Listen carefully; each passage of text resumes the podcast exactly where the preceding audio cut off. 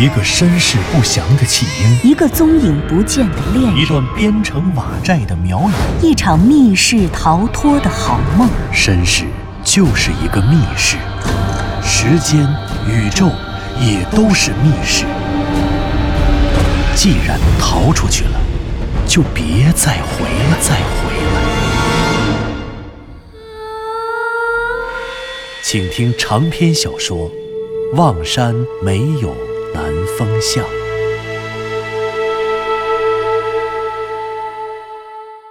第三十四集。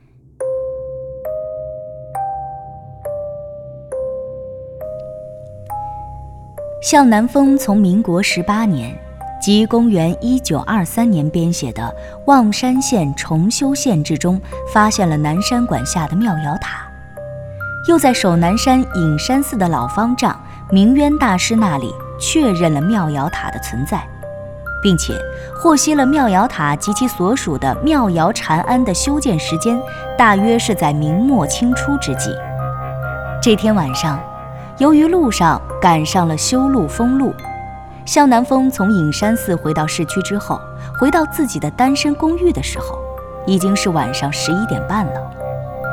他在半路上随便吃了个快餐，然后回到家洗了个澡，习惯性的打开电脑登录 QQ。可是，电脑的音箱却格外寂静。哦，对了。湘西谷主从昨天起就已经失联了。向南风一边算着，大概明天晚上或者后天凌晨的某个时候，应该就会再次收到湘西谷主的留言，算着大约等到后天，他就能见到这个神秘的朋友了。可越是想着算着，就越觉得别扭。哼，平时这个时候，他们都会在一起讨论白天事件的进展。不过今天，他居然失联了。算了算了，睡觉。向南风关上了电脑，又送走了疲惫的一天。这一晚，窗外的风声大作，而他悄然入梦。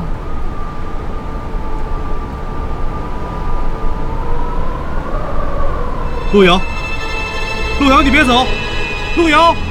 路遥，啊啊啊！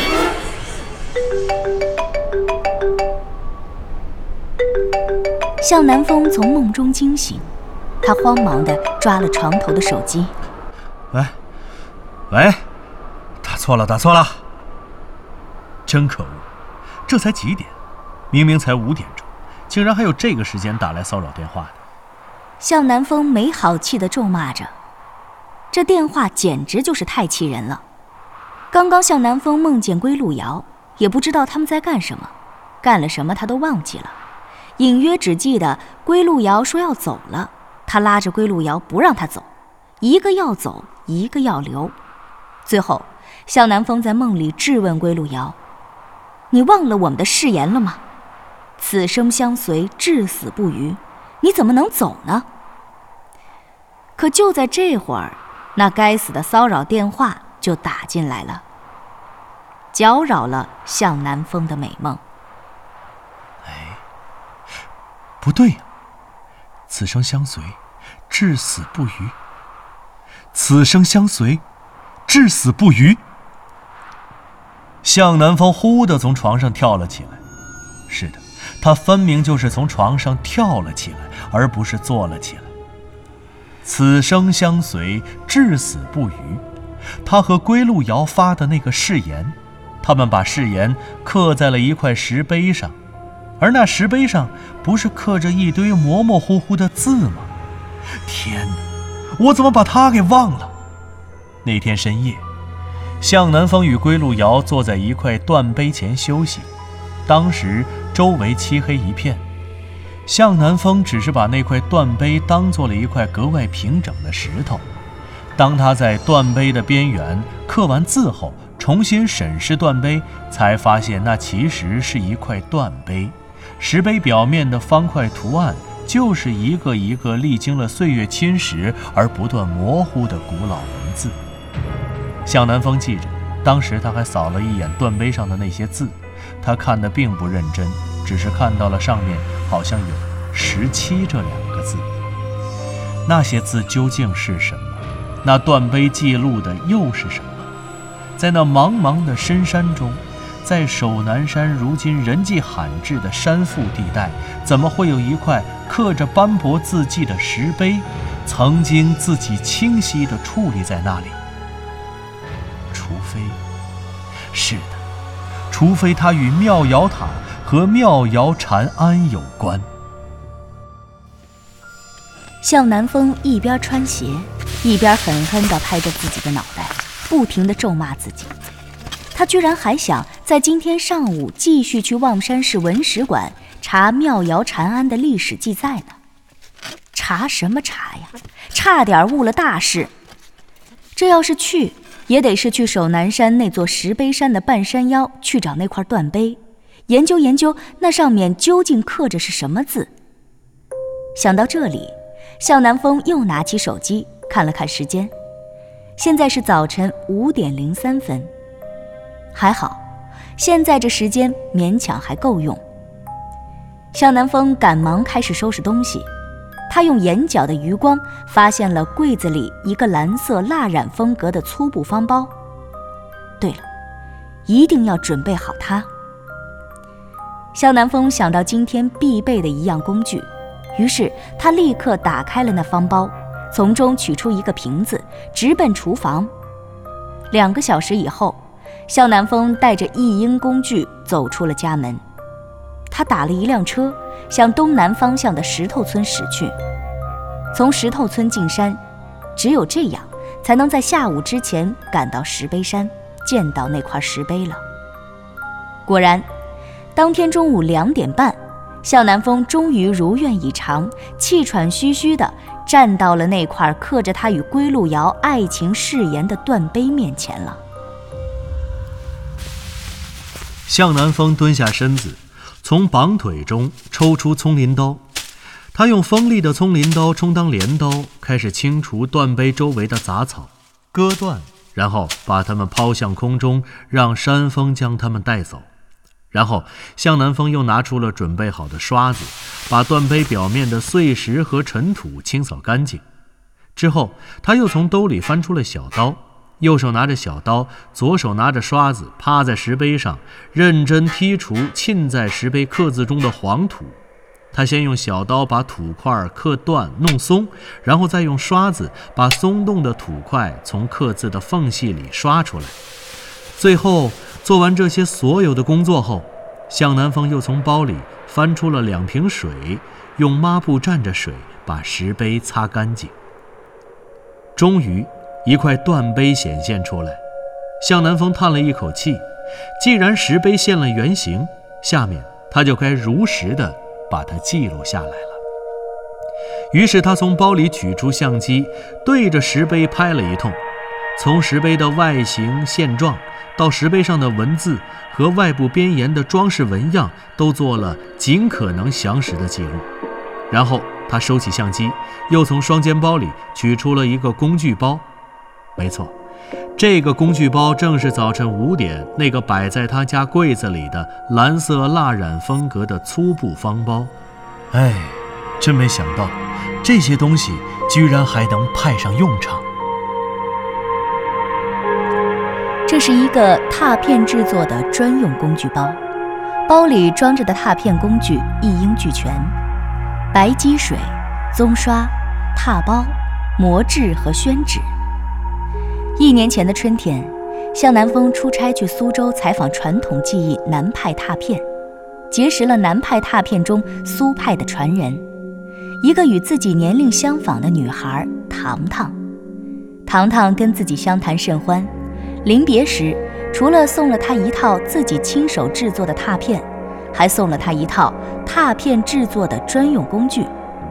当时，他的采访对象其实是糖糖的爷爷。在采访中，向南风也学会了一些粗浅的拓片功夫。他万万没有想到，这个技术，这套工具，竟然在一年之后真的能够派上用场。向南风回忆着糖糖和他爷爷当年的手法。对，拓片的第一步就是上纸。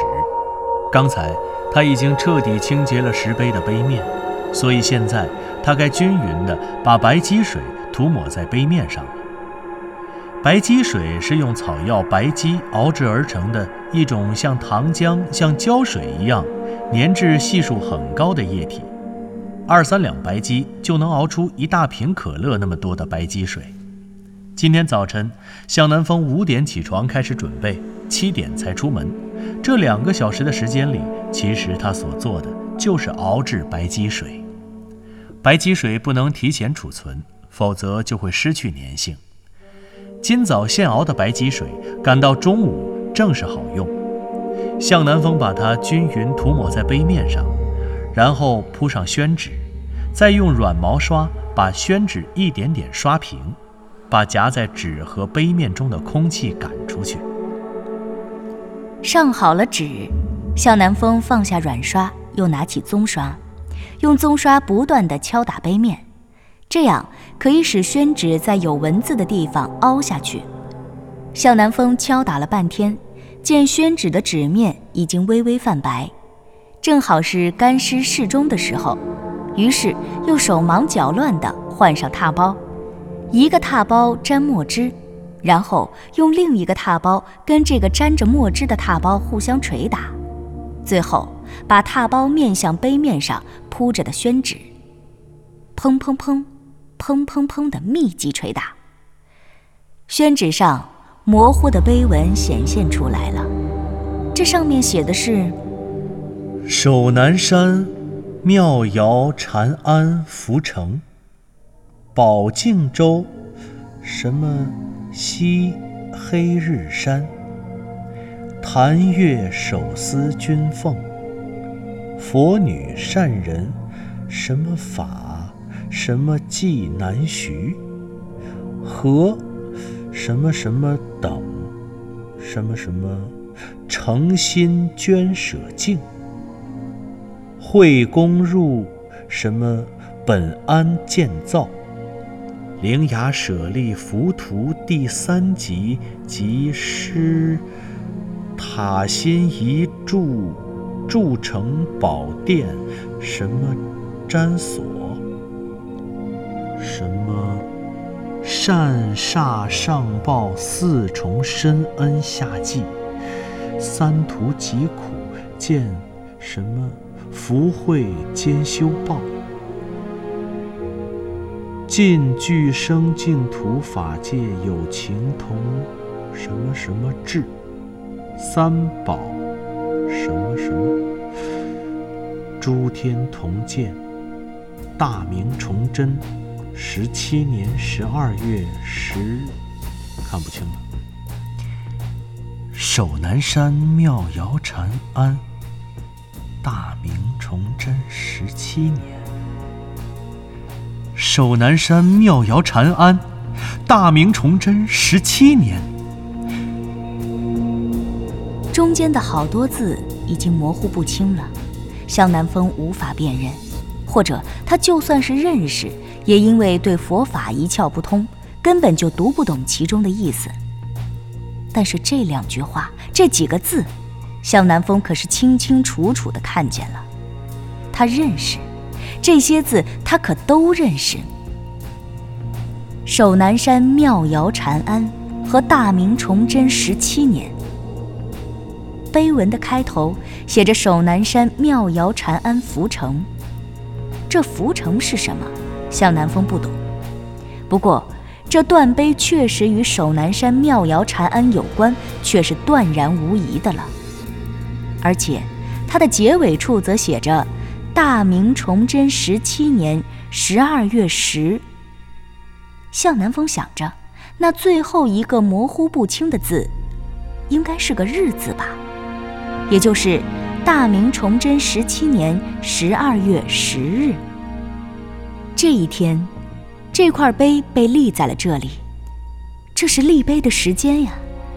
这说明，至少在大明崇祯十七年十二月十日这天前，妙瑶禅庵和妙瑶塔就已经修建完毕了。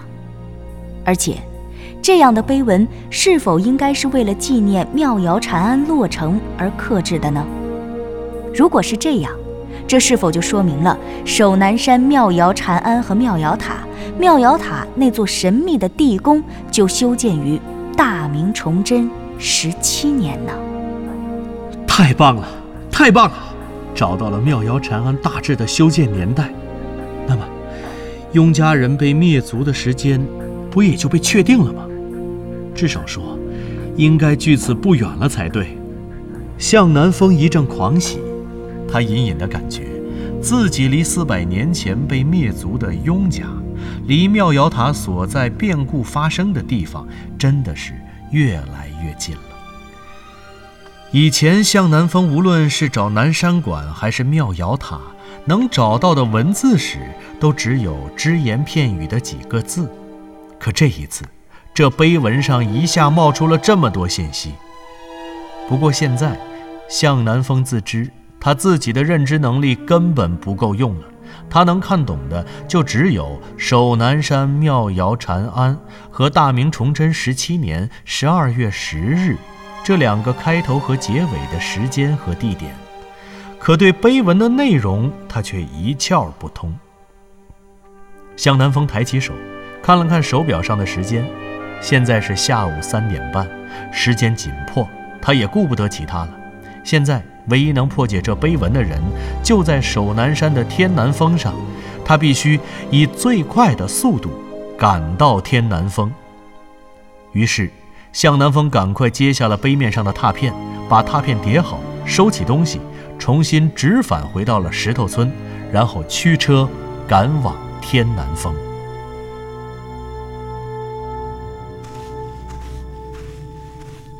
向南风爬上天南峰。赶到隐山寺时，已经是晚上九点了。隐山寺的山门早就已经关闭了。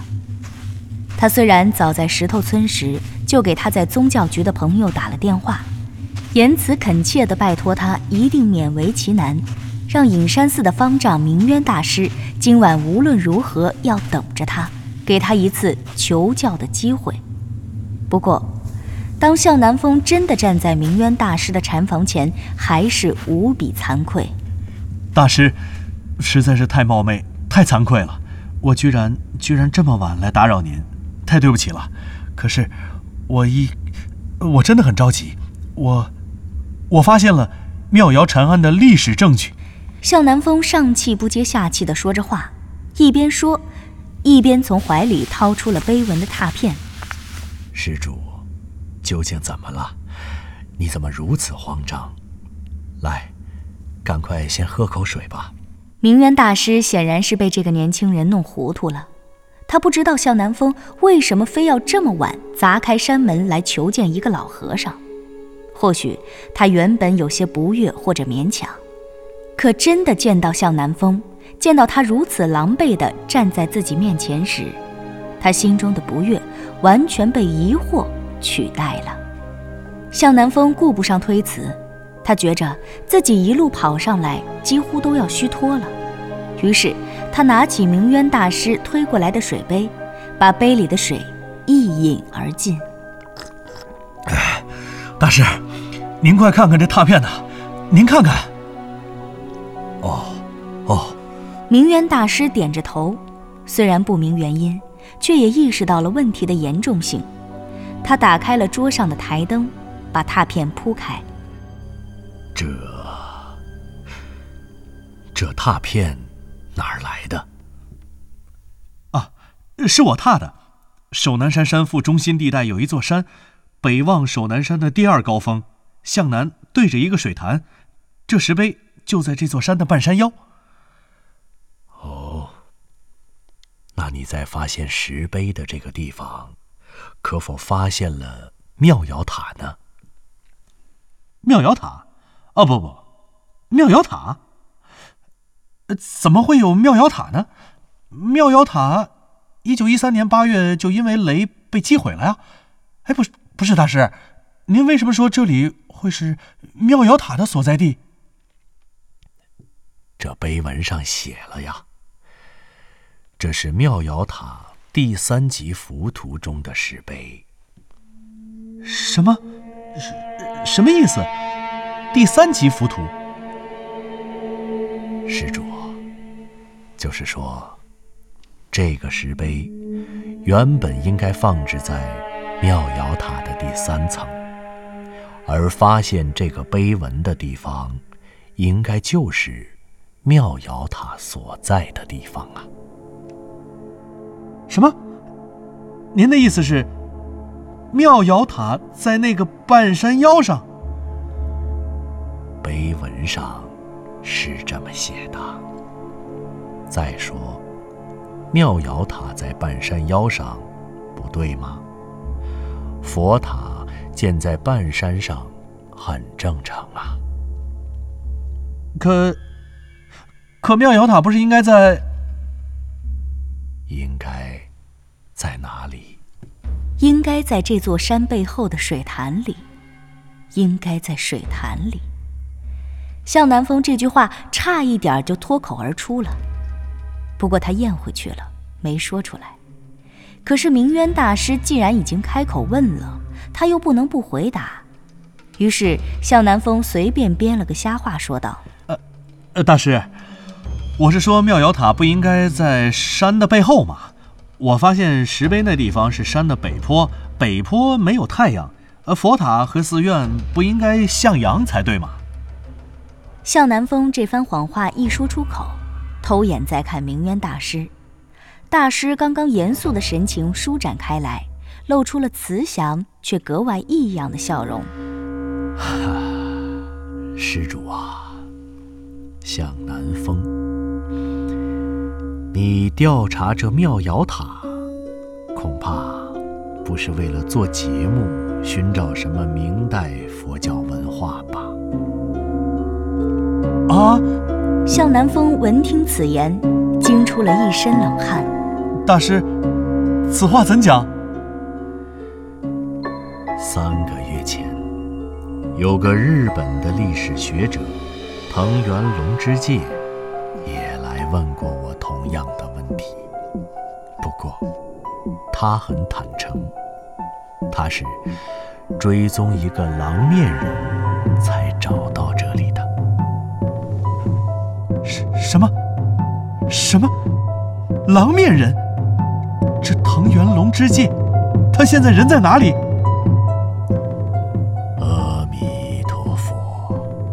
听说没多久。